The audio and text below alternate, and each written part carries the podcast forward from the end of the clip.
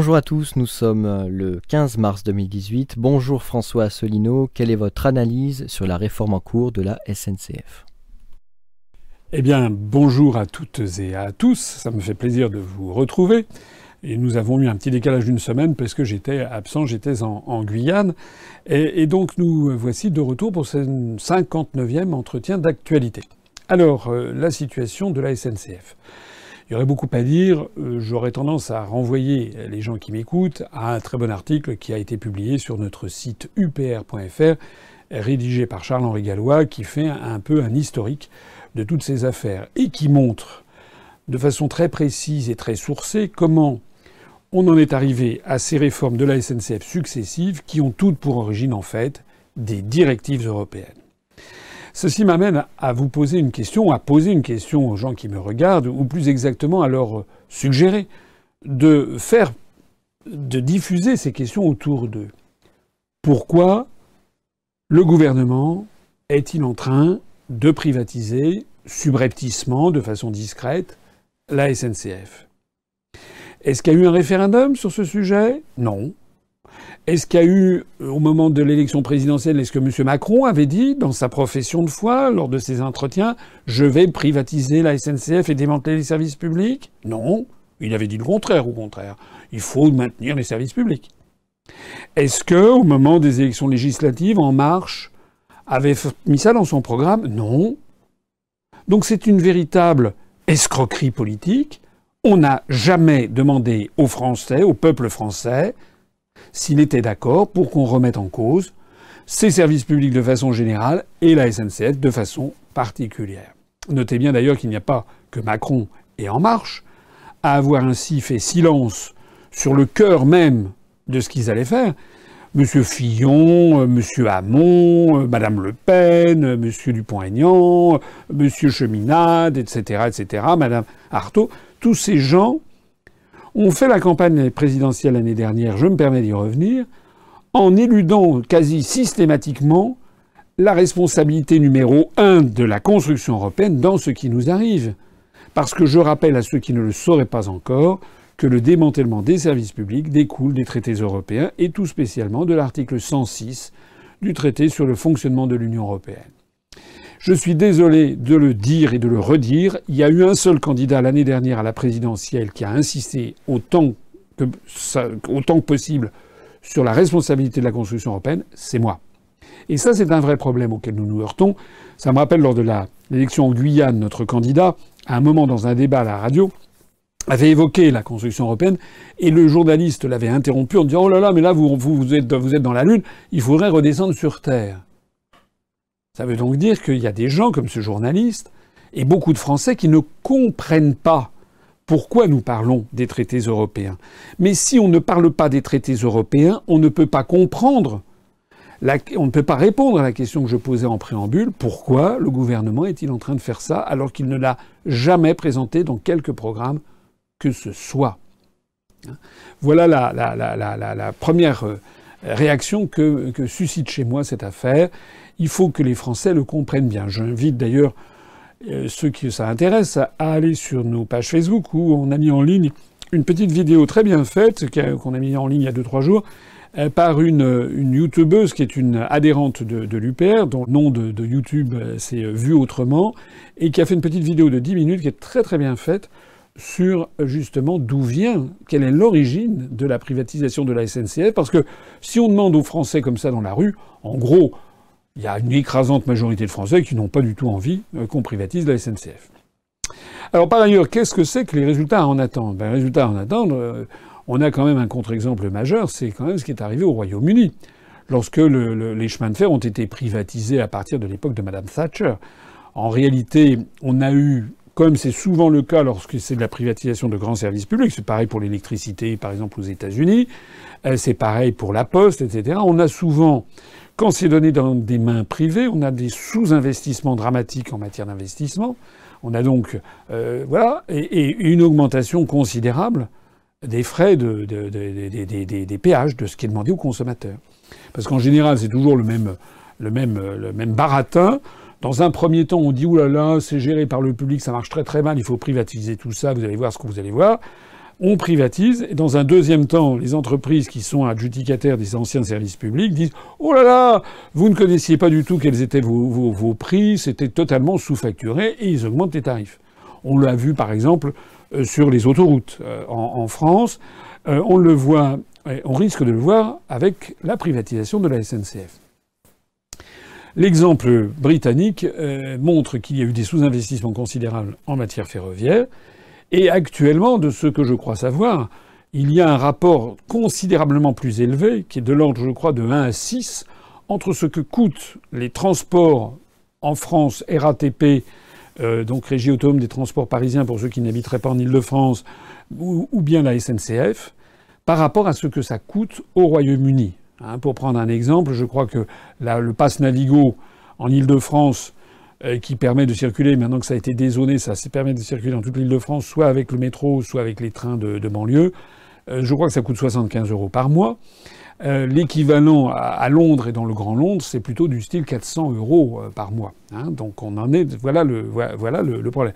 Et si je dis ça, vous verrez dans la presse, il y a eu des articles là-dessus. Il y a eu de très fortes, il y a de très fortes protestations au Royaume-Uni justement notamment de syndicats qui se plaignent du coût très élevé des transports. Alors pour le reste, on ne peut pas non plus euh, être contre toute modernisation. Il est bien évident, les chemins de fer sont apparus en France sous Louis-Philippe, les tout premiers chemins de fer, se sont beaucoup développés sous Napoléon III, puis sous les débuts de la Troisième République, à la fin du XIXe siècle, au début du XXe siècle. Il y fut un temps, euh, au tournant du XXe siècle, où il y avait des petits chemins de fer qui allaient irriguer tous les petits villages de France. Moi, je sais que dans ma campagne, dans la Nièvre, il y a des anciennes routes, euh, comment dire, voies de chemin de, fer, qui ont été en général désaffectées dans les années 1970, 75, 80, et qui euh, maintenant n'existent plus, mais qui existaient à l'époque.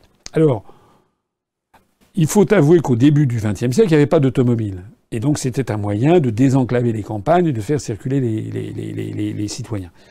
Maintenant, à partir des Trente Glorieuses, la France, pays très développé, comme tous les autres pays très développés, a misé sur l'automobile individuelle, avec les inconvénients que ça procure, c'est-à-dire des embouteillages, des accidents, euh, des morts, également l'émission de CO2. C'est mauvais pour l'environnement. C'est également la construction de, routes et d'autoroutes et de, de ronds-points un peu partout qui défigurent quand même de plus en plus le paysage.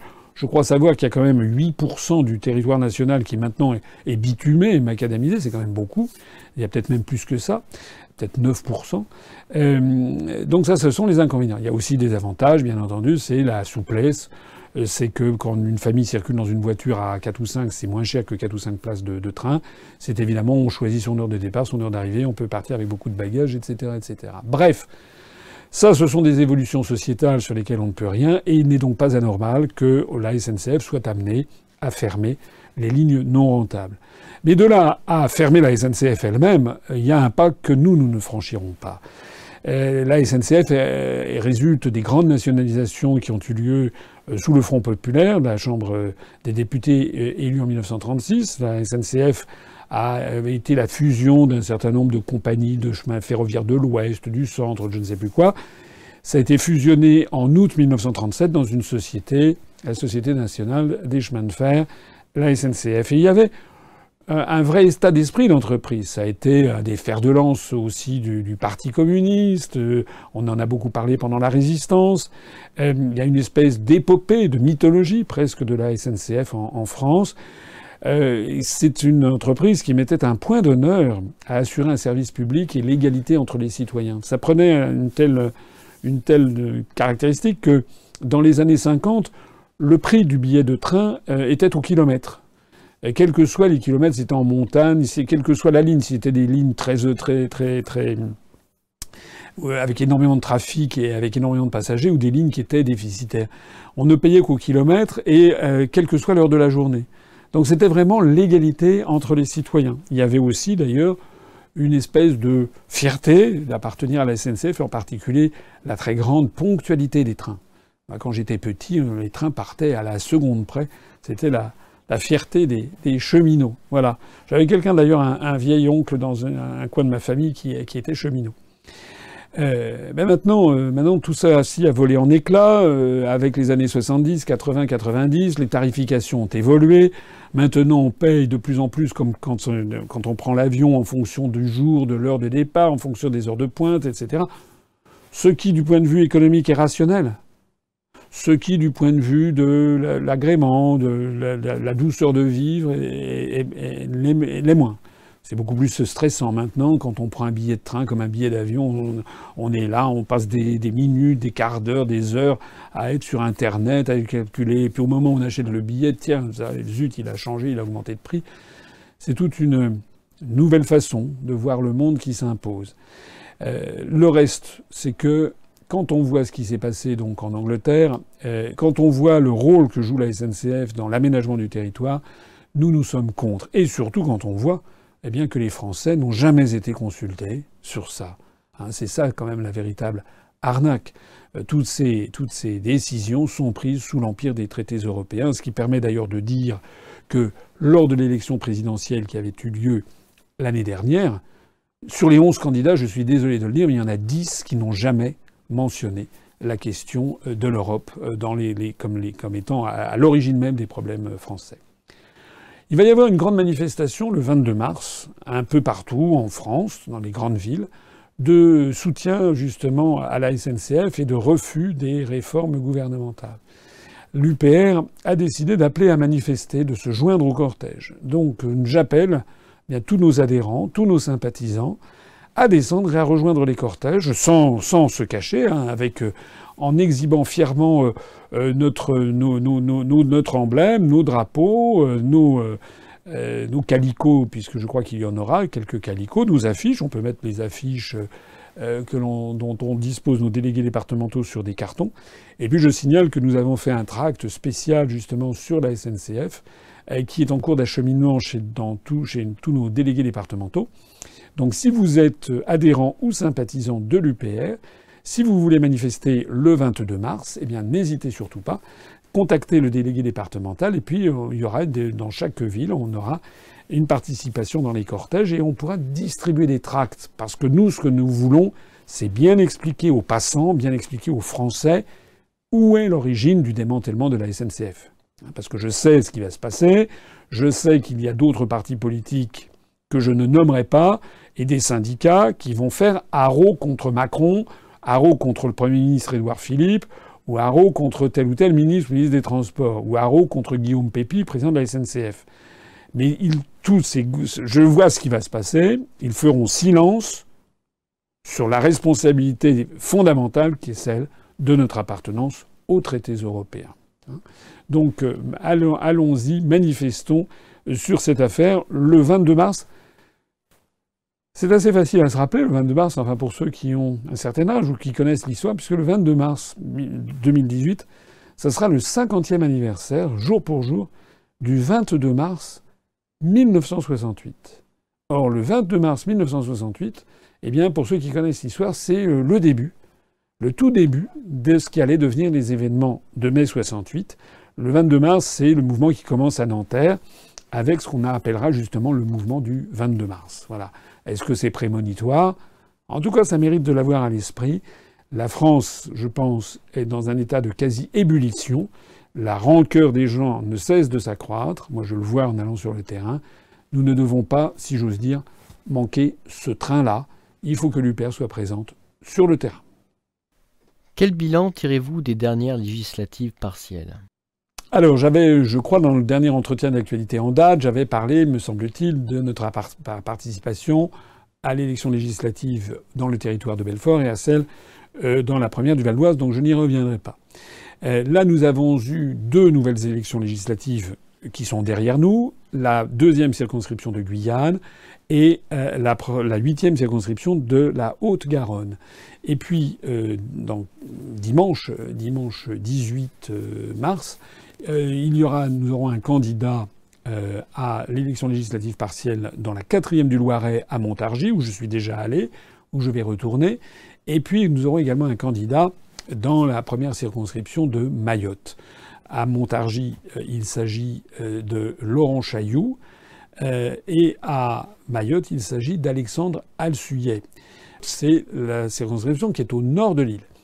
Et si vous n'habitez pas sur place, peut-être certains d'entre vous ont des amis qui habitent sur place ou de la famille. Je m'adresse ici tout particulièrement, notamment aux Mahorais, euh, qui sont euh, nombreux à vivre en métropole, notamment euh, en région d'Île-de-France, en région parisienne.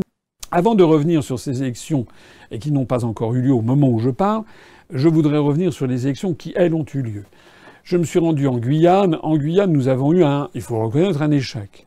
On a, eu une baisse du score que nous avions fait. On avait fait un score qui était assez élevé l'année dernière. C'était même le deuxième meilleur score. On avait fait 1,7% euh, dans la deuxième circonscription de Guyane, et cette fois-ci, on a fait 0,78%.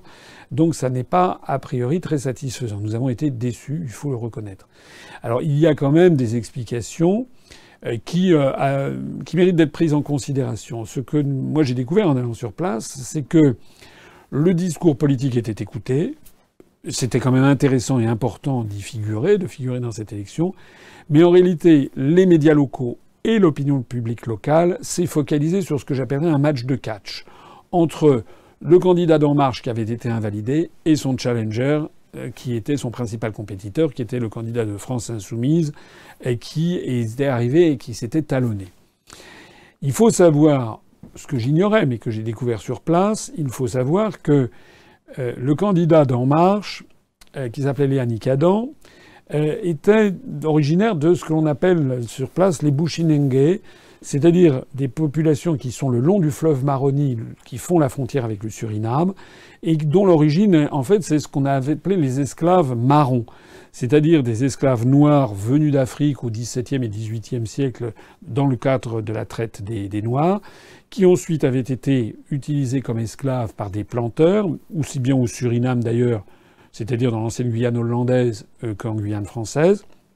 Et puis, on m'a raconté, je crois que c'est à peu près vrai, que pour des raisons fiscales, parce qu'il y avait le fisc qui venait taxer les planteurs esclavagistes, et qu'il les taxait en fonction du nombre d'esclaves. Eh bien, il paraît que lorsque les agents du fisc arrivaient, les planteurs demandaient à leurs contremaîtres de partir avec plusieurs dizaines, voire plusieurs centaines d'esclaves dans la forêt pour aller les cacher pour qu'ils payent moins d'impôts.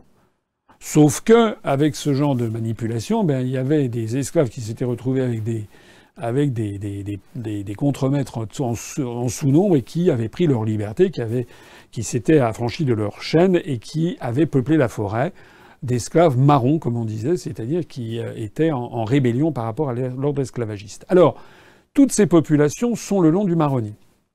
Et il y a une espèce de vote euh, tribal ou clanique un petit peu qui va dans cette direction. Et euh, Léa était un petit peu le représentant de ces populations. Il était d'ailleurs le fils de son père, ce qui arrive à d'autres, mais son père ayant lui-même eu déjà des responsabilités politiques. Et puis l'autre, euh, c'était le candidat de France insoumise, qui lui était plutôt le représentant de ce qu'on appelle les créoles en Guyane, c'est-à-dire non pas des, blancs comme on dit les créoles en, Martinique, mais c'est en fait des métis. Et là, c'était donc euh, David euh, Riemann qui était le euh, représentant de ces populations, lui-même fils aussi de son père, avait des responsabilités politiques auparavant. Voilà, donc le vote s'est focalisé. D'ailleurs, au passage, ce David Riemann était soutenu par Léon Bertrand, le maire de Saint-Laurent-du-Maroni, candidat de France Insoumise, donc Léon Bertrand ayant été condamné définitivement pour des actes de corruption, de détournement de fonds bref, euh, tout ça n'était pas très reluisant. Alors nous, nous avions un très bon candidat, euh, Georges Mignot, mais qui euh, n'appartenait ni à l'une ni à l'autre de ces deux ethnies. Lui, son père était d'origine métropolitaine et sa mère était d'origine amérindienne. Or, les populations amérindiennes, c'est-à-dire les populations d'origine, sont en très petit nombre par rapport à ce qu'elles étaient les, occupantes originelles de ces terres, mais elles, elles ont été complètement euh, par, euh, par les flux euh, d'immigration qui ont eu lieu au long des 17e, 18e, 19e et 20e siècles, et ça continue maintenant. Et, donc, elle, elle, pèse, elle pèse moins dans, le, vote, électoral. Voilà. Au total, ne faut pas non plus battre trop notre coulpe. On a fait un score inférieur à ce qu'on pensait bien entendu, mais en fait, euh, il y a eu une focalisation de l'opinion sur les deux candidats dont j'ai parlé. Les autres ont fait des tout petits scores. Euh, le Front National, par exemple, a fait 1,8%, donc c'est quand même pas un très gros score. Et je signale qu'on avait au moins le mérite d'y participer. Je signale par exemple que Debout la France ne présentait pas de, candidat dans cette circonscription euh, de, la, la, de, la, deuxième circonscription de, Guyane. Alors, euh, ensuite, il y a eu l'élection dans la huitième circonscription de Haute-Garonne, où je suis également allé. Dans un cas comme dans l'autre, j'étais accompagné de Vincent Brousseau. On a tenu des réunions publiques, ce qui avait quand même intéressé les, les gens. Dans la circonscription de, Haute-Garonne, là, nous avons eu euh, l'inverse, c'est-à-dire on a eu une déception en, Guyane. Là, on a eu plutôt une satisfaction, pas une énorme satisfaction, mais quand même, on est passé de juin 2017 euh, donc à, mars 2018, on est passé euh, de 0,64% à 1,07%. C'est-à-dire qu'on a augmenté euh, de, je crois, 17 voix le, score obtenu par notre candidat, qui se trouvait là être Hervé Minec, que je salue comme Georges Mignot tout à l'heure pour la Guyane. Hervé Minec qui est le maire d'un petit village de Or, où il a d'ailleurs fait 60% des suffrages dans son propre village. Euh, là, nous avons augmenté nos voix alors que la participation a beaucoup baissé. Il y avait une participation de 52% en juin dernier. Là, la participation était tombée à 35%. On a donc eu une, vraiment une, oui, une augmentation assez significative. Alors évidemment, il y a des gens qui pourront dire ça reste autour de 1, etc. C'est vrai, bien sûr. Mais euh, passer de 0,64 à 1,07, c'est quand même pas si mal. D'autant plus que euh, dans cette circonscription de Haute-Garonne, le candidat de la droite classique, euh, les Républicains, qui a succédé l'année dernière, c'est un candidat de l'UDI, mais enfin entre l'UDI et les Républicains, c'est à peu près pareil. Eh bien, il a perdu la moitié de ses voix et il a fait 4,8, de telle sorte que le candidat de l'UPR dans la huitième circonscription de la Haute-Garonne a fait quand même 22 ou 23% des voix du candidat Les Républicains. J'aimerais, j'aimerais avoir le même, avoir 22% du temps de parole sur tous les grands médias français du temps de parole accordé à M. Vauquier. Hein, voilà. Les autres candidats, euh, il y avait. Euh, euh, on, a assisté en fait à, ce, à quoi on assiste dans les autres élections législatives partielles, c'est-à-dire à une baisse de En Marche partout, sauf en Guyane, mais pour les raisons très particulières que j'ai évoquées. Mais partout, En Marche baisse, baisse réellement, de l'ordre de moins 5, moins 6, moins 10 euh, ça, c'est quand même. Euh, j'ai pas vu beaucoup la presse d'ailleurs en parler, mais c'est quand même une sanction constante contre le gouvernement. Hein. On dit les Français, sont, pas du tout, les Français n'approuvent pas du tout ce qui se passe. Il suffit de voir les élections législatives partielles à chaque fois. En marche chute lourdement. En Haute-Garonne, on a eu euh, une formidable, un formidable poussé du Parti socialiste. Mais là aussi, c'est un vote extrêmement local. Le, candidat est un, candidat très bien implanté du Parti socialiste, puis c'est un endroit où le Parti socialiste est très fort. Donc il a fait, euh, il, a, eu une augmentation très importante de son, score.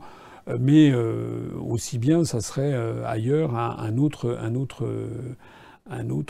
opposant au, au, système. Ce qui est notable dans la circonscription de Haute-Garonne, c'est que tous les grands partis, à part le Parti socialiste, ont baissé. Ils ont baissé de 3, 4 points. Euh, par exemple, le Front National a baissé, euh, France Insoumise a baissé, euh, les Républicains se sont effondrés, le Parti communiste français a baissé. voilà, donc ils ont tous baissé. Et parmi les très rares qui ont monté, à part le Parti socialiste, il y a eu, ben, nous, justement, qui avons, qui avons grimpé. Voilà. Quelle analyse faites-vous de la situation à Mayotte? S'agissant de la situation à, Mayotte, nous avons à deux reprises émis un communiqué de presse pour réclamer de, du gouvernement qu'il suspende l'élection et qu'il la reporte de quelques jours, voire de quelques semaines, parce que l'île est dans une situation de quasi-insurrection, et donc les opérations de vote ne peuvent pas avoir lieu normalement, en tout cas les opérations de la campagne. Notre candidat Alexandre Alsuyet s'est retrouvé dans une situation quand même catastrophique, avec les militants que nous avons sur place. On n'en a pas des centaines, mais on a quand même un certain nombre de militants. L'île étant, les, les voies de communication étant barrées partout, nous n'avons pas pu aller coller euh, les affiches électorales sur tous les panneaux électoraux. On n'a pas pu distribuer les tracts. on est, Alexandre n'a pas pu utiliser tout son temps de, parole. Les, comment dirais-je, lorsque nous avons publié le deuxième communiqué de presse, c'est-à-dire ce, ce, 14 mars, ce 15 mars, pardon, on a, euh, au moment où on a envoyé ça, les circulaires électorales n'étaient toujours pas arrivées. Donc il y a quand même un véritable déni de démocratie qui se passe là-dedans. Nous avons demandé le report de l'élection. Ce qui ne veut pas dire que si élection il y a, il ne faut pas les voter pour Alexandre Alsuyet et Laurent Chailloux dans le Loiret. Je terminerai par une toute petite anecdote, et qui est vraie, et qui est assez, qui est assez extraordinaire. Euh, en fait, c'est une double anecdote sur En Marche. Lorsque j'étais avec Vincent Brousseau dans un petit, un petit village qui s'appelle Mana, au nord-ouest de la Guyane, on a vu arriver un 4x4 flambant neuf avec des grandes affiches, des grands euh, sur En Marche, parce qu'ils ont beaucoup d'argent, euh, ce qui n'était pas notre cas. Et puis on a vu sortir de là deux, deux, deux, personnes qui avaient des, qui avaient des affiches, des casquettes en marche pour le candidat Léani Adam, et puis qui, quand ils m'ont vu, se sont précipités vers moi en disant Ah, monsieur Asselineau, on vous connaît, on vous a vu à l'élection présidentielle, est-ce qu'on peut avoir une photo, un selfie, etc., une dédicace? J'ai dit Très bien, c'est ce qu'on a fait. Et puis je leur ai dit Mais pourquoi, euh, pourquoi est-ce que vous ne votez pas pour notre candidat, pour Georges Mignot? Et on dit Ah non, non, nous on fait la campagne de de de En Marche. Mais j'ai dit, justement, pourquoi vous faites la campagne d'En Marche, puisque vous avez l'air de trouver que ce que nous disons est très bien? Et ils me répondent, de toute façon, on vote pas. Je dis, ah bon, et pourquoi? Parce qu'on n'est pas français. Je dis, ah bon?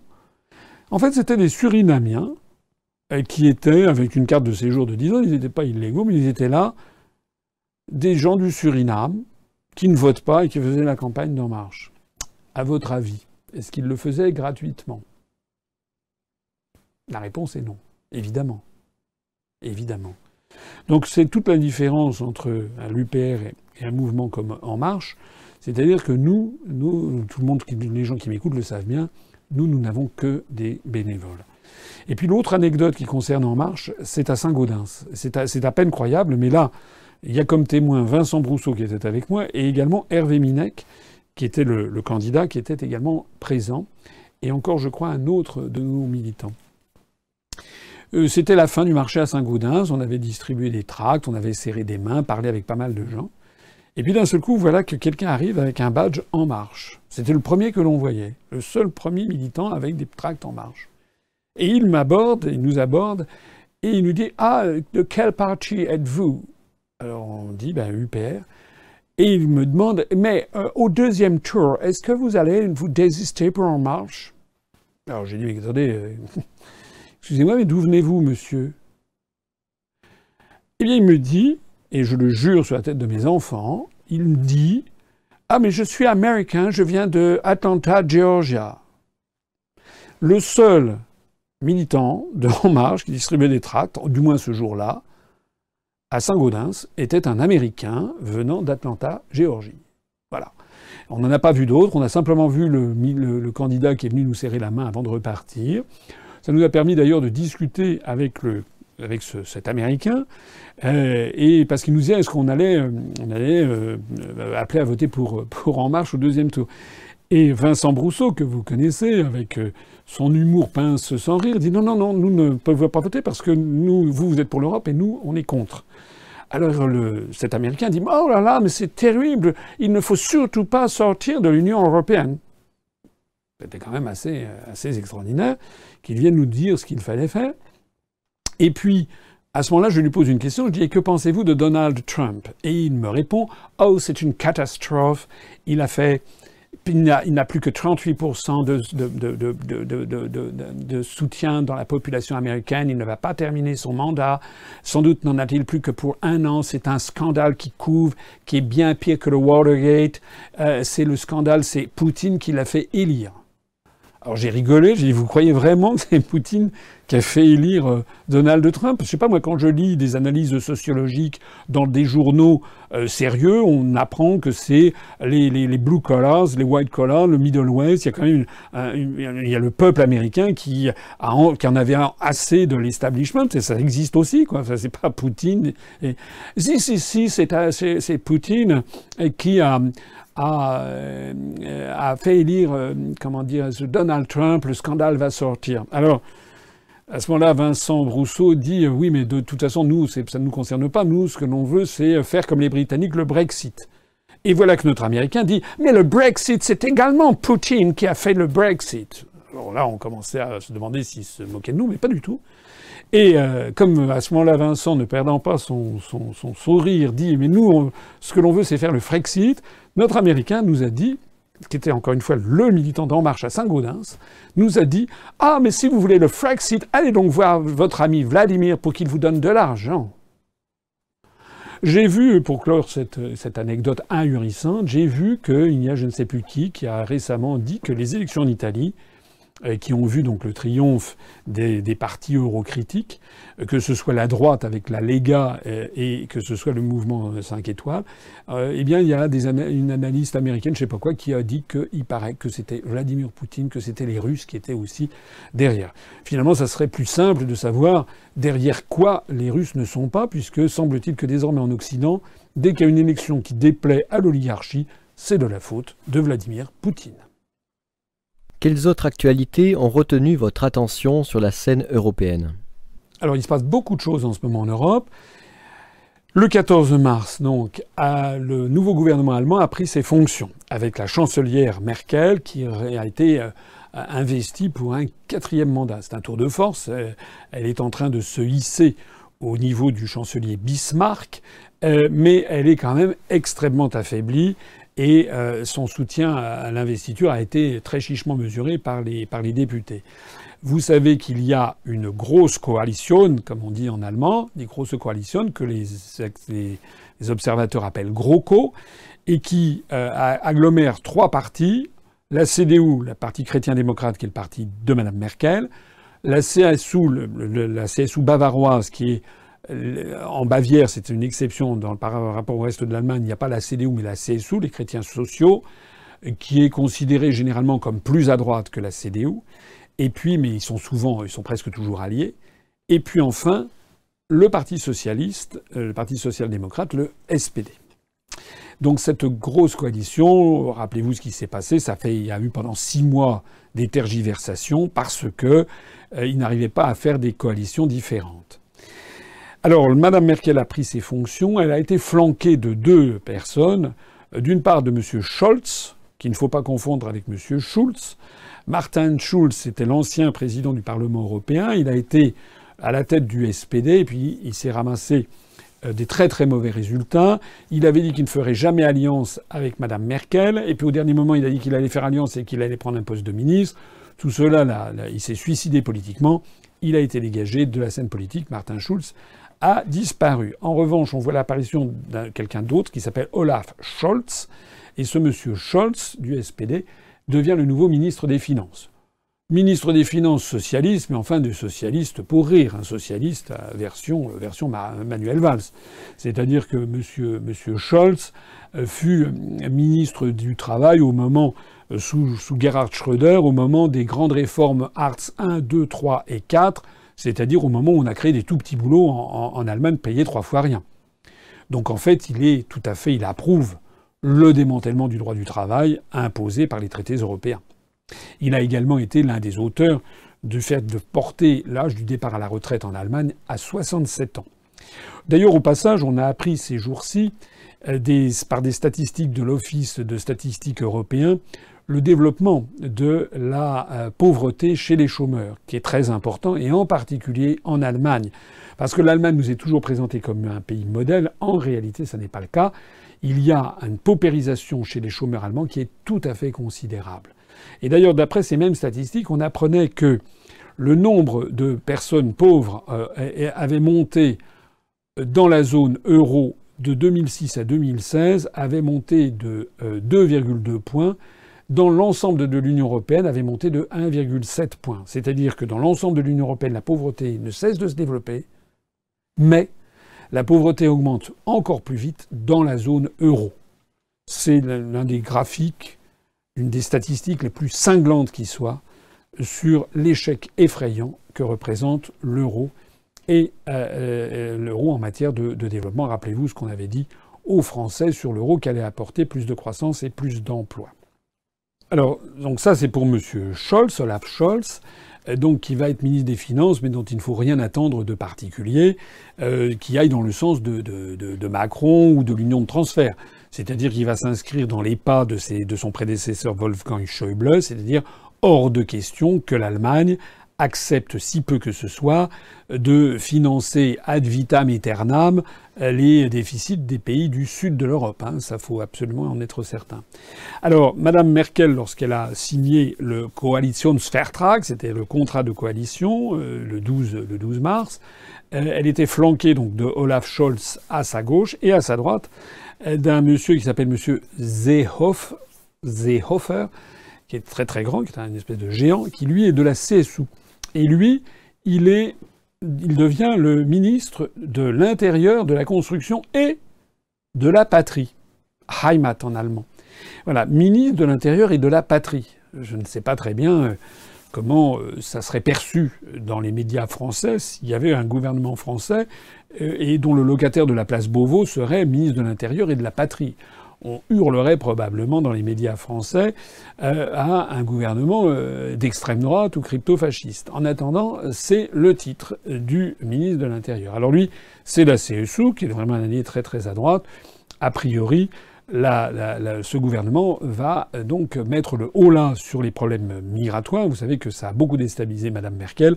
Elle a accepté l'arrivée sur le sol allemand contre la volonté des Allemands de, je crois, au moins 700 000 migrants ces gens venus notamment de Syrie euh, et euh, acheminés notamment dans des conditions sur lesquelles il faudrait mener une enquête, puisque d'après, c'est pas des rumeurs, c'est des articles de presse entiers qui ont été consacrés à ça, euh, eh bien on sait qu'il y a derrière ça les actions de M. Georges Soros, qui a contribué à financer ces opérations. Alors voilà le nouveau gouvernement allemand. Qu'est-ce qu'on peut en attendre? On a publié un, un, dossier sur notre site internet que je vous suggère d'aller lire. Euh, qui est très très bien, qui a été pour l'essentiel rédigé par Alain Moreau, qui est un de nos adhérents vivants en Allemagne, qui a fait un très bon dossier. Dossier qui a été ensuite relu, peaufiné par Vincent Brousseau, puis relu et peaufiné par moi-même, comme c'est toujours le cas à chaque fois qu'on publie quelque chose sur le site. Franchement, je pense que c'est un bon dossier qui fait bien le point sur la situation en Allemagne et où on prouve euh, qu'en fait, M. Macron est complètement isolé sur la scène européenne et internationale, avec ses projets délirants de réforme de la zone euro, de défense européenne, euh, de listes transnationales, etc. Tout ça, c'est du pipeau, en réalité, et notamment non seulement l'Allemagne, mais aussi les Pays-Bas, et de façon plus générale, tous les pays du nord de l'Europe sont totalement vent debout contre les élucubrations de Macron, qui d'ailleurs sont un peu les mêmes que les élucubrations de Jean-Claude Juncker. Ils disent à peu près la même chose, ce qui donne à penser qu'il y a peut-être euh, derrière tout ça euh, certains cénacles euro-atlantistes qui essayent de faire passer par l'intermédiaire de ces deux marionnettes des, euh, des projets de, de, réforme de l'Europe. En attendant, ce qui est tout à fait fascinant, c'est de voir que Macron, lorsqu'il se rend au Royaume-Uni, il dit à la BBC que s'il y avait un vote en France sur le Frexit, probablement les Français voteraient pour, ce qui est quand même incroyable. Et euh, s'il pense et s'il dit cela, la moindre des choses serait qu'il mette euh, un coup d'arrêt à la, à la, fuite en avant européenne et qu'il organise précisément un référendum auprès des Français. C'est pas ce qu'il fait. Il donne l'impression d'une fuite en avant et il donne l'impression décidément d'être complètement coupé de son peuple alors que les Allemands, les Anglais, les Néerlandais, les Scandinaves à tout prendre, respecte quand même davantage le, le, les principes de, souveraineté populaire. C'est tout très relatif, puisque j'en profite pour souligner au passage un, un, une, information qui était euh, restée, qu'on a appris à la fin du mois de février, mais je n'étais pas là euh, pour en parler lors d'un entretien d'actualité. Cette information absolument extraordinaire, venue des Pays-Bas, euh, où le gouvernement de M. Rutte, Mark Rutte, le Premier ministre néerlandais, a décidé eh bien, de supprimer le référendum d'initiative populaire. Voilà, tel quel. Pourquoi ça? Ben Parce qu'ils ont fait quelques référendums.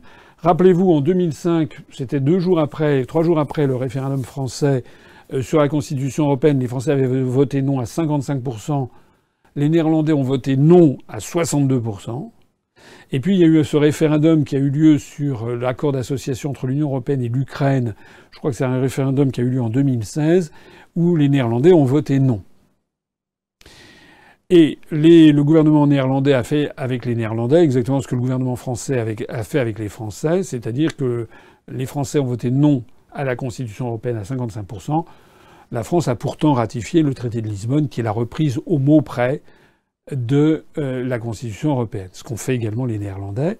Et le gouvernement de M. Rutte a, en définitive, accepté l'accord d'association Ukraine-Union européenne contre, il a piétiné ouvertement le résultat du référendum néerlandais.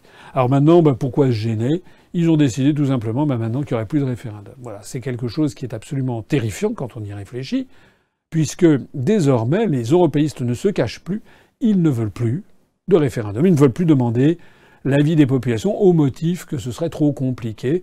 On a d'ailleurs vu le journal Le Monde qui a diffusé une petite vidéo sur le sujet, sur le thème, voilà, que les référendums donnent toujours des résultats biaisés. Je voudrais dire au journal Le Monde que si les référendums donnent des résultats biaisés, toutes les élections donnent des résultats biaisés. Parce que lorsque les gens ont voté Macron, par exemple, parce que, paraît-il, il était beau et qu'il était une gravure de mode qu'on voyait sur Paris Match, les gens n'ont pas voté en sachant que M. Macron allait démolir la SNCF. Donc toutes les élections sont en fait biaisées. Donc si le journal Le Monde considère qu'il ne faut plus faire de référendum parce que c'est une élection biaisée, il faut que le journal Le Monde aille jusqu'au bout de la logique et que le journal Le Monde nous explique qu'il ne faut plus qu'il y ait de vote du tout, parce que voter, c'est être populiste. D'ailleurs, je n'ai jamais très bien compris, moi, la différence qu'il y a entre la démocratie et le populisme, puisque la, démocratie, c'est le pouvoir du peuple. Donc le populisme, je, je ne comprends pas, il faudrait qu'on m'explique. En réalité, dans la langue qui nous est imposée actuellement, un populiste, c'est toute personne qui n'est pas d'accord avec ce qu'il entend sur TF1 et BFM. Voilà. C'est-à-dire que si on approuve la construction européenne, l'OTAN, si on gobe les bobards selon lesquels c'est Poutine qui a organisé l'élection de, Trump, qui a organisé le Brexit, qui a organisé les élections en Italie, etc., si on, trouve qu'il faut absolument envoyer euh, des, chars de, français et de l'OTAN pour se protéger de la menace russe, euh, si on trouve tout ça, alors à ce moment-là, on est quelqu'un de, bien. Et dès qu'on commence à poser une question, mais c'est quand même un peu bizarre, là, c'est le populisme.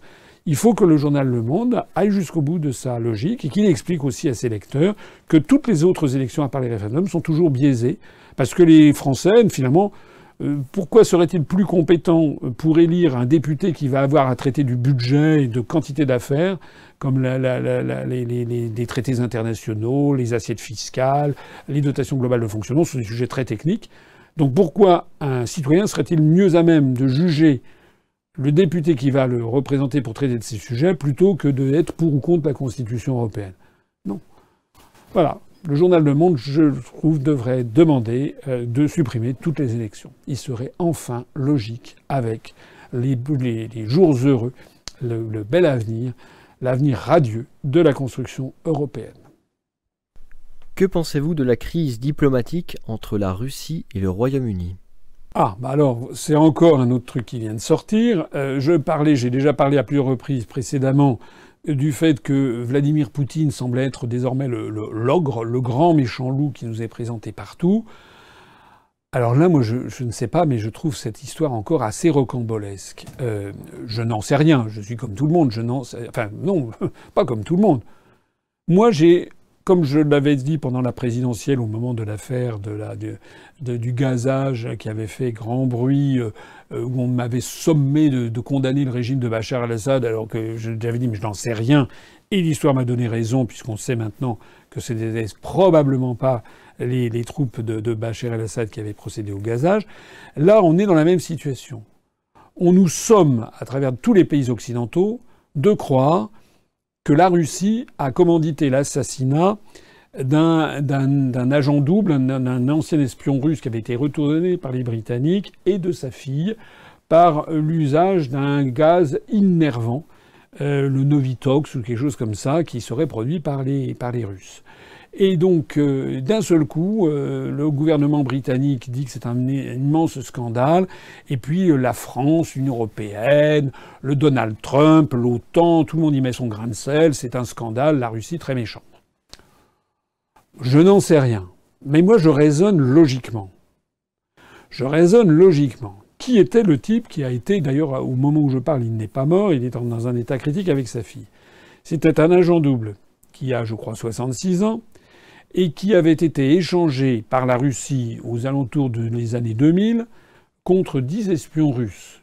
Et si la Russie l'avait échangé, puisqu'il est, en fait, il c'était un Russe qui avait été retourné par les Britanniques, mais qui avait été arrêté en Russie.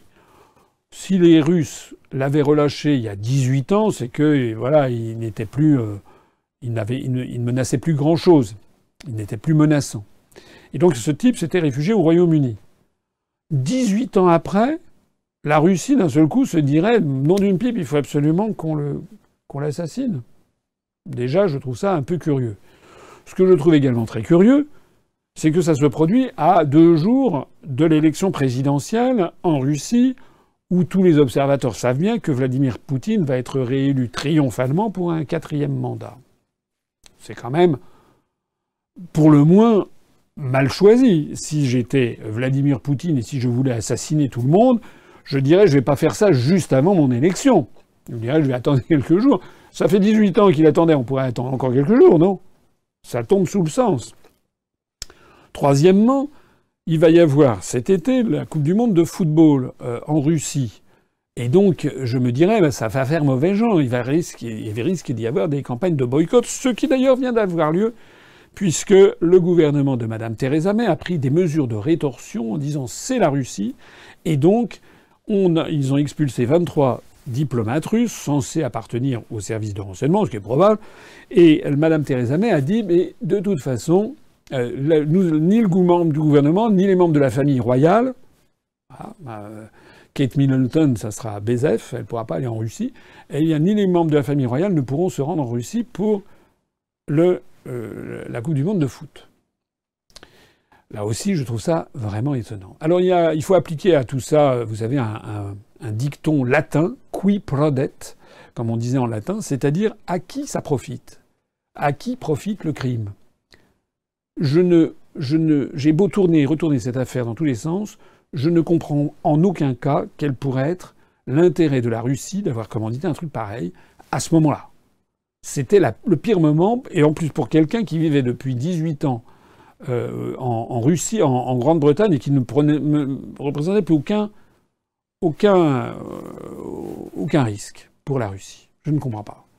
J'ai vu une vague explication comme quoi ça serait en fait un billard à quatre bandes, ça serait en fait, il aurait assassiné ce type pour envoyer un message par rapport à un type qui euh, serait euh, en possession d'éléments prouvant que Donald Trump a été élu par Vladimir Poutine, on retombe sur notre, sur notre militant d'En Marche de, Saint-Gaudens, Haute-Garonne.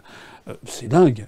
C'est complètement dingue. Alors la cerise sur le gâteau de cette affaire, c'est que j'ai vu les médias qui se sont précipités sur un monsieur d'un âge vénérable, qui a je crois 85 ou 86 ans, et qui est russe, qui est l'inventeur de ce gaz innervant qui, paraît-il, est 5 à 6 fois plus violent que le VX qui avait servi à assassiner le, demi-frère de Kim Jong-un à l'aéroport de Kuala Lumpur il y a quelques mois.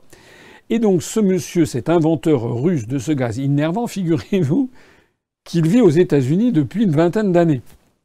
Et qu'il a expliqué que seuls les Russes savaient fabriquer ce gaz que lui-même a inventé. Bah, on nous prend pour quoi? On nous prend, on nous prend pour des billes. L'inventeur de ce gaz, donc celui qui a inventé le gaz, qui connaît la formule par cœur, il vit aux États-Unis depuis 20 ans et il explique que seuls les Russes savent le, fabriquer. C'est-à-dire que les États-Unis, non, les, Américains, quand ils lui ont donné la carte verte ou le passeport américain, ils se sont jamais dit tiens, au fait, vous pourriez peut-être nous donner la recette. Hein, c'est peut-être un peu moins secret que la recette du Kentucky Fried Chicken ou du Coca. Euh, vous pourriez peut-être nous donner. Non. On nous prend pour des billes. Donc moi, je trouve dans toute cette affaire le plus extraordinaire, c'est la réaction de l'ensemble des pays d'Europe, et notamment de la France. Parce qu'il n'y a même pas eu d'enquête. Le, type, j'allais dire, le cadavre est encore chaud, il n'est même pas mort. Le type n'est même pas mort que tout de suite on prend des mesures de rétorsion Et vous avez, le, comment dirais-je, le, euh, Macronel à l'Élysée qui nous dit tout ça, tout le monde le doigt sur la couture du pantalon. c'est Poutine, c'est Poutine, c'est Poutine, c'est Poutine. Bon, je sais pas, euh, moi je trouve ça dingue. Je trouve ça, j'ai l'impression que les pays occidentaux euh, sont dirigés de, façon délirante. Euh, on a l'impression que désormais, c'est comme s'il y avait, je sais pas, des commanditaires qui disaient attention, la Poutine, il faut absolument le flinguer, donc on va s'organiser tous copains, voilà, les pays de l'OCDE. Hein, c'est-à-dire euh, les États-Unis, le Canada, l'Union européenne, s'il vous plaît, tout le monde sous la houlette de Stoltenberg, le secrétaire général de l'OTAN, qui a dit c'est la Russie, et bien que tout le monde dit d'un seul coup c'est la Russie. Là-dedans, la, Russie a eu beau jeu de dire attendez, euh, on va faire une enquête conjointe. Donnez-nous un échantillon de ce gaz, qu'on l'examine, mais même pas. C'est dingue. Comment analysez-vous le reste de la situation internationale? Alors, dans les côtés dingoterie euh, qui se prolifèrent, il y a euh, également les nouvelles venues de Washington. Euh, notre cher Donald Trump, qui, sous certains côtés, me fait un peu rigoler, parce qu'il est, est assez rigolo. par exemple, il, il, est convenu de se rencontrer avec Kim Jong-un. Je rappelle que j'avais dit dans un entretien, je crois que c'était le 17 janvier dernier, que j'anticipais une rencontre Kim Jong-un-Donald Trump à l'époque, il y avait un certain nombre d'observateurs, enfin des gens de, de l'UPR qui avaient dit non, ça a priori, ça n'aura pas lieu. Euh, voilà, c'est déjà, c'est annoncé. Donc ça, je trouve ça plutôt, il essaie de prendre de court un peu les gens. Il, euh, essaie surtout, je pense, de se battre contre euh, ce qu'on appelle l'État profond, de Deep State aux États-Unis, c'est-à-dire les services de la communauté du renseignement, l'oligarchie financière, le lobby militaro-industriel, les lobbies des, différentes, des différents pays du monde, parce qu'il y a des lobbies, hein, le lobby israélien, le lobby euh, euh, saoudien, le lobby euh, du monde arabe, le lobby des, le lobby allemand, etc. Il y, a, le lobby chinois. Donc il y a, c'est vraiment le pays des lobbies et le pays des, des, des, centres de pouvoir un peu disséminés. Le père Trump là-dedans, il essaie, j'ai l'impression de, d'essayer de, mener sa barque tant bien que mal. Parfois c'est plutôt bien, moi je me réjouis qu'il rencontre euh, Kim Jong-un, ça risque d'être assez rigolo de voir ces deux personnes qui se sont traitées de tous les noms, mais de tous les noms, enfin des, trucs épouvantables. Ils se traitaient de vieux fous d'un côté, de, jeunes criminels de l'autre, enfin c'est incroyable. Et puis là, ils vont se voir, si ça se trouve, ils vont s'embrasser sur la bouche. Ça me rappelle, en 1972, 60, quand on avait appris la, 71, 72, quand on avait appris la rencontre de Richard Nixon, président des États-Unis, avec Mao Tse-tung. Parce que pendant toute la fin des années 60, il y a eu la grande révolution culturelle prolétarienne. Les États-Unis, c'était le tigre de papier. Les États-Unis étaient vomis quotidiennement par des centaines de millions de Chinois. Et puis d'un seul coup, on avait appris que Richard Nixon a été reçu en grande pompe euh, par le grand timonier à Pékin. Alors là, ça risque d'être plutôt, plutôt rigolo. Moi, je m'en félicite parce que c'est plutôt un geste d'apaisement euh, qui, qui, va dans ce sens. J'ai l'impression d'ailleurs au passage que les Japonais sont pas très contents parce qu'ils ont l'impression de compter pour de compter pour du beurre dans toutes ces grandes opérations euh, de l'Asie et d'Extrême-Orient. Et donc euh, le, Premier ministre japonais a fait savoir que moi aussi j'aimerais bien rencontrer Kim Jong-un. Bientôt ça va être le dernier le dernier défilé à la mode. Ça sera mieux que le festival de Cannes. Ça sera d'aller voir Kim Jong-un avec sa coiffure qui décoiffe. Euh, je, peut-être, peut-être, euh, on ne sait jamais. J'imagine assez volontiers que je vois bien que Monsieur, enfin le mari de Brigitte Trogneux, euh, qui siège à l'Élysée, va se dire tiens, si je pouvais avoir sur Match une rencontre avec Kim Jong-un, ça va être peut-être le dernier truc à la mode au cours de l'année de, la saison, la saison automne-hiver 2018-2019. Ça sera peut-être ça. En revanche, il y a des choses quand même moins drôles, et c'est ce qui se passer à Washington, lorsque, par un simple tweet, euh, Donald Trump a renvoyé euh, Rex, euh, c'est pas un chien, c'était le prénom du, du, secrétaire d'État, Rex Tillerson, qui était le secrétaire d'État, et qui l'a remplacé par Mike Pompeo, qui est le directeur de la CIA. Et le directeur de la CIA, donc quittant ses fonctions pour devenir secrétaire d'État, il faut que ce soit encore euh, confirmé, validé par, euh, par la procédure du Congrès, comme c'est le cas aux États-Unis, les, postes ministériels. Mais à la tête de la CIA va lui succéder pour la première fois dans l'histoire de euh, l'agence de renseignement américaine qui a succédé à l'OSS en 1944. Il va donc y avoir pour la première fois euh, à la tête de la CIA une femme euh, qui s'appelle, et pas n'importe laquelle, qui s'appelle Madame Gina Aspel. Alors, qui est cette, dame On va commencer par elle. C'est quelqu'un qui a été à la tête de la direction des opérations à la CIA. Et ce service qui, c'est une espèce de service action, c'est en fait des actions illégale, voire criminelle, euh, qui d'ailleurs portait le doux nom, il y a quelques années, de service clandestin. C'est assez drôle d'avoir un service officiel qui s'appelle service clandestin. Bon. Cette dame est soupçonnée d'avoir commis des crimes de guerre, euh, notamment euh, en, Irak, et elle est soupçonnée d'avoir couvert des exactions qui ont eu lieu, je crois notamment la prison d'Abu Ghraib. Donc c'est quand même, c'est quand même quelqu'un qui un pédigré euh, qui euh, donne à réfléchir. Hein. Voilà, une femme qui, semble-t-il, n'a pas froid aux yeux, puisque allez consulter sa notice Wikipédia en américain. Euh, il ne faut pas regarder le Wikipédia français, qui en général est très, est très, très édulcoré. Vous verrez quand même de quoi il s'agit avec cette dame. Il va y avoir beaucoup de littérature, j'imagine, sur elle. C'est quand même une criminelle, en fait, qui est à la tête de la CIA. Quant à Mike Pompeo, et qui donc était le directeur de la CIA. Il va donc devenir, euh, remplacer Rex Tillerson. Et en quoi c'est ennuyeux euh, pour la paix du monde? Eh bien parce que on sait qu'il fait partie des hoax, des faucons, euh, et il est donc en particulier en faveur d'une politique beaucoup plus dure vis-à-vis -vis de l'Iran, et d'ailleurs, lorsque Donald Trump a, par un message Twitter, euh, indiqué au monde entier qu'il se débarrassait du secrétaire d'État, ce qui ne sait quand même pas des façons, puisqu'il paraît que l'intéressé a appris ça en, regardant son smartphone, it was not very smart.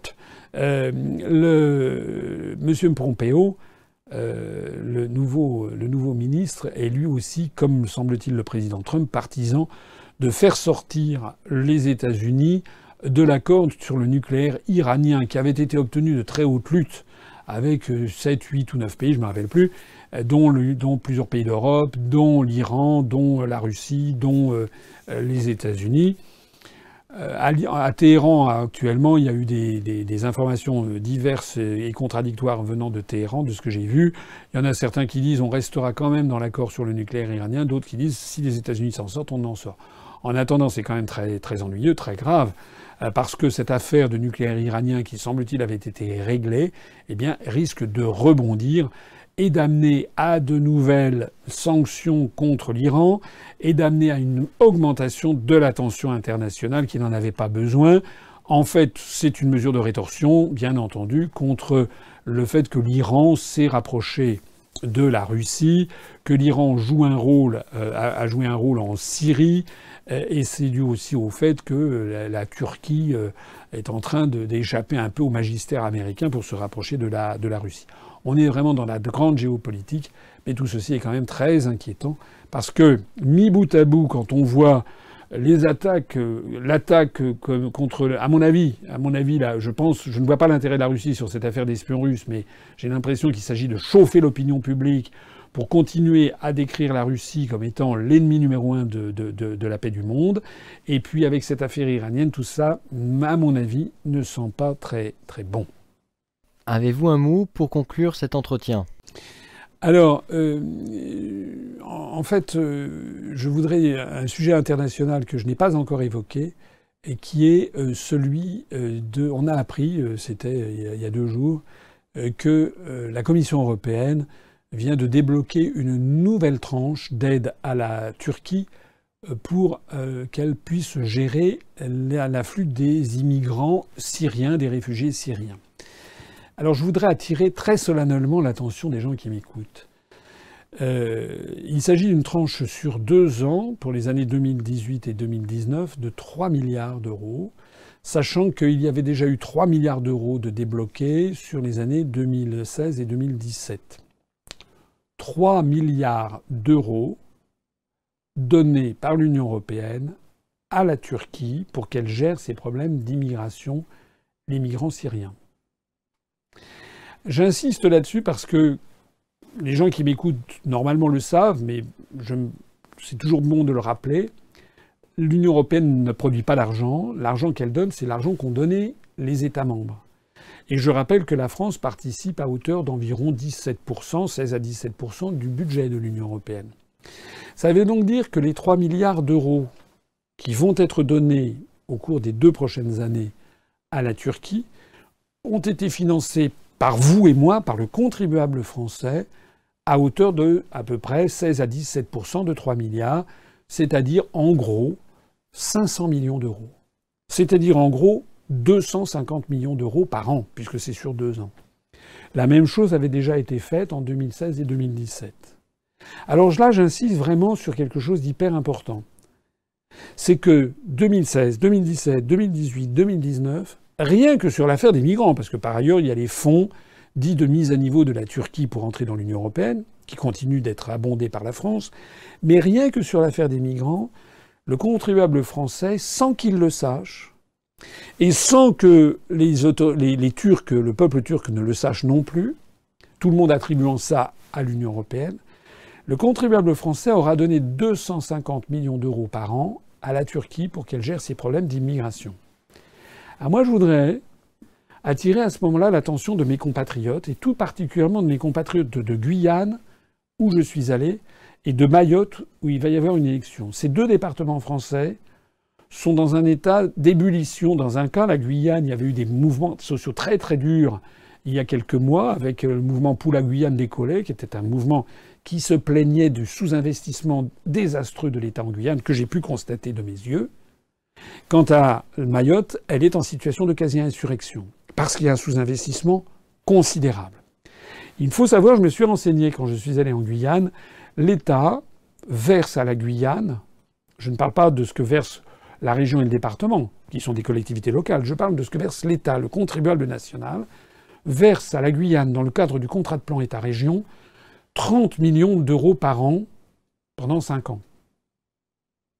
Et l'État verse à peu près la même chose à Mayotte. 193 millions d'euros sur 6 ans, c'est-à-dire 31 millions, je crois, ou 32 millions d'euros par an à Mayotte. Est-ce que vous comprenez bien ce que je veux dire? Ce que je veux dire, c'est que quand vous allez en Guyane, vous avez un pays, un, très grand département français, avec une natalité extraordinaire, avec des problèmes d'immigration clandestine venus euh, du Suriname, du Brésil, de Haïti, avec un désert médical effrayant, parce qu'à part le CHU, l'hôpital de, Cayenne, il n'y a pas grand-chose. il manque des écoles, il faudrait construire des écoles de façon considérable. C'est pareil à Mayotte. Madame Girardin, la ministre des Outre-mer, est revenue de, de Dzaoudzi en disant qu'il faudrait construire une école par jour à Mayotte. Il y a des problèmes d'immigration clandestine qui viennent des Comores, que M. Macron sait, le sait mieux que quiconque, puisqu'il avait trouvé très malin de plaisanter sur les gens qui mouraient en disant on pêche du Comorien dans le, dans le canal de Mozambique. En réalité, nous donnons une misère, on donne 30 millions d'euros à ces deux départements, à chacun de ces deux départements, alors qu'ils auraient besoin d'avoir une remise à niveau qui devrait être de l'ordre de 200 millions d'euros, ou 150 ou 200 millions d'euros par an pendant 5 ou 6 ou 7 ans. Cet argent-là, nous l'avons, on le donne à la Turquie par l'intermédiaire de l'Union européenne. C'est ça la construction européenne. Et que l'on ne vienne pas nous dire ensuite, n'est-ce pas, que l'Union européenne, c'est un truc formidable, et que si et que ça, et que vouloir en sortir, ce serait être raciste, xénophobe. Non. Actuellement, la France donne beaucoup d'argent à la Pologne, j'en ai pas parlé aussi. La Pologne reçoit chaque année 14 milliards d'euros. Ça veut dire que le contribuable français donne 2 milliards d'euros par an à la Pologne, qui est un pays déjà assez développé. Et nous donnons donc des, sommes considérables à la Turquie alors que nous avons des départements qui sont en train de, s'enfoncer dans la misère. J'ai vu qu'à Mayotte, je crois qu'il y a plus, presque 90% de la population mahoraise qui est en dessous du seuil de pauvreté. Voilà la situation incroyable dans laquelle les dirigeants français placent la France et certains de ses départements, alors que nous avons l'argent, par le dogme européiste, nous donnons cet argent ailleurs et à d'autres. Je ne sais pas ce que je peux dire après ça pour conclure euh, cet entretien d'actualité. Je vais quand même, comme d'habitude, faire un appel à la conscience des gens qui me regardent. Nous avons, nous sommes entrés dans la période où il y a un an jour pour jour, au mois de mars, Avril, c'était la période où on a eu énormément d'adhésions. Il y a eu, je me rappelle, je ne sais plus quand c'était, ça devait être dans le courant du mois d'avril, on a eu un jour 330 adhésions. On a eu beaucoup d'adhésions il y a un an. Ces adhésions maintenant arrivent à renouvellement. Et donc je m'adresse ici à tous nos adhérents, et plus spécialement encore aux adhérents de l'année dernière, ceux qui ont adhéré parce qu'ils m'ont vu lors de l'élection présidentielle, je leur demande de faire leur devoir en versant leur cotisation annuelle. Parce que c'est vital pour nous. Je rappelle à toutes celles et à tous ceux qui m'écoutent et qui prennent, vous prenez de, de l'intérêt, du plaisir à écouter ce que je peux vous dire. Vous prenez de l'intérêt, du plaisir à, aller sur notre site internet, sur nos pages Facebook. On vous donne des informations que vous ne trouvez nulle part ailleurs. On vous donne, euh, il y a énormément d'informations, les analyses, etc. Nous avons besoin d'argent. Vous savez que nous avons zéro euro d'emprunt bancaire, que nous y tenons comme à la prunelle de nos yeux, parce que c'est ce qui nous assure notre indépendance. Donc je lance ici un appel absolument solennel. N'oubliez pas de verser votre cotisation annuelle. Nous allons avoir d'ailleurs dans les tout prochains jours le lancement d'un système nouveau euh, d'adhésion euh, par euh, prélèvement automatique mensuel. C'est tout à fait nouveau, on vous en reparlera spécifiquement. ça facilitera la tâche. J'insiste, hein. je rappelle que l'adhésion est à 30 euros par an. 30 euros par an, ça fait quoi Ça fait, même pas de 3 euros par, par mois. Est-ce que c'est trop demandé pour avoir un parti politique qui a dépassé les 30 500 adhérents et qui est résolument, décidément, le seul grand parti politique français proposant constamment, sans jamais faillir, la sortie de l'Union européenne, de l'euro et de l'OTAN. Songez à faire votre devoir pour que vive la République et vive la France. Retrouvez nos analyses, nos propositions, adhérez ou faites un don sur upr.fr. Retrouvez-nous aussi sur Facebook pour partager des idées et participer au direct. Twitter pour suivre les réactions de François Asselineau au jour le jour. YouTube pour ne rater aucune de nos vidéos. Pour nous aider à rétablir la démocratie, poussez-nous, abonnez-vous, partagez.